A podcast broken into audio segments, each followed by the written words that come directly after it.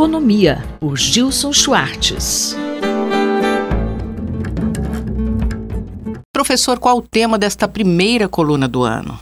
Feliz 2024! Das muitas questões icônicas que nos alarmam nesse começo de ano, a mais importante preocupação continua a mesma.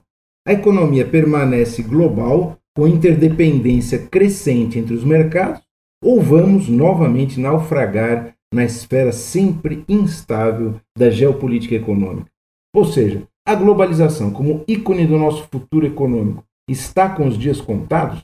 É fato que nos últimos anos ganhou força a ideia de que o mundo se tornou mais polarizado, a começar do que seriam rupturas irreversíveis nas relações entre a China e os Estados Unidos.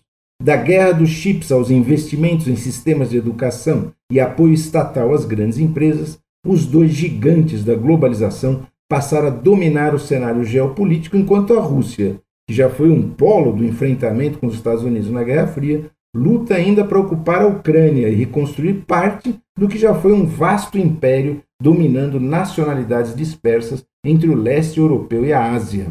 Para alguns economistas, a China ocupa um lugar simbólico que antes pertencia à União Soviética. É um país comunista, tem uma vasta rede de parceiros comerciais e políticos em todo o mundo, a ação do Estado é indiscutível na organização do sistema econômico e, de fato, marca posição, confrontando os Estados Unidos em praticamente todas as questões relevantes para a divisão do poder e da riqueza no mundo.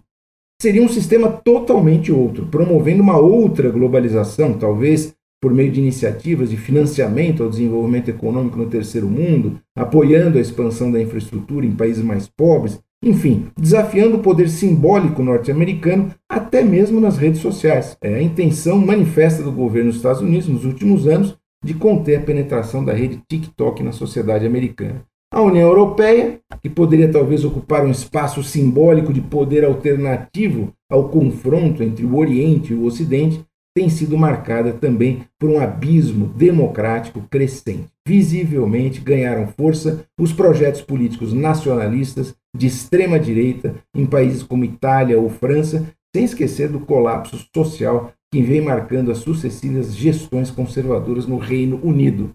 Entre Estados Unidos, China e União Europeia, portanto, parece que surgem diferenças irreconciliáveis e a hipótese de uma globalização irreversível caiu no descrédito. Entre os comentaristas desse início de ano, destaca-se o alerta lançado pela Gillian Tett, uma antropóloga que se tornou uma das mais importantes vozes no debate econômico, com longa e bem-sucedida carreira no Financial Times. Professor, o que a antropóloga destaca?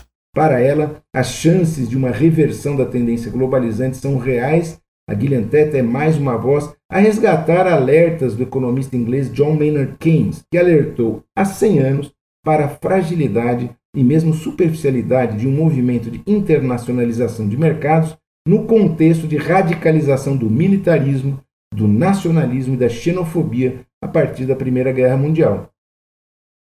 A julgar pelo noticiário, há mais sinais de conflitos irreconciliáveis do que esperança na solução negociada de conflitos por meio de projetos em que todo mundo pode sair ganhando. Apesar da pandemia, da guerra da Ucrânia Indicadores de investimento, comércio, fluxos de informação e inovação tiveram sim forte recuperação nos últimos anos, na medida em que o mundo saiu e ainda está saindo do lockdown, da pandemia do Covid. Ainda que o percurso para uma globalização sustentável seja tortuoso e marcado por acidentes e violência, a globalização já foi e continuará sendo um ícone ligado ao futuro, incerto, mas não desesperador. Desejo aos nossos ouvintes da Rádio USP muita cautela diante das notícias de apocalipse em 2024. E a gente volta daqui a duas semanas para comentar essas tendências em economia, tecnologia e política no Brasil e no mundo. Eu, Simone Lemos, ouvi o professor Gilson Schwartz. Economia, por Gilson Schwartz.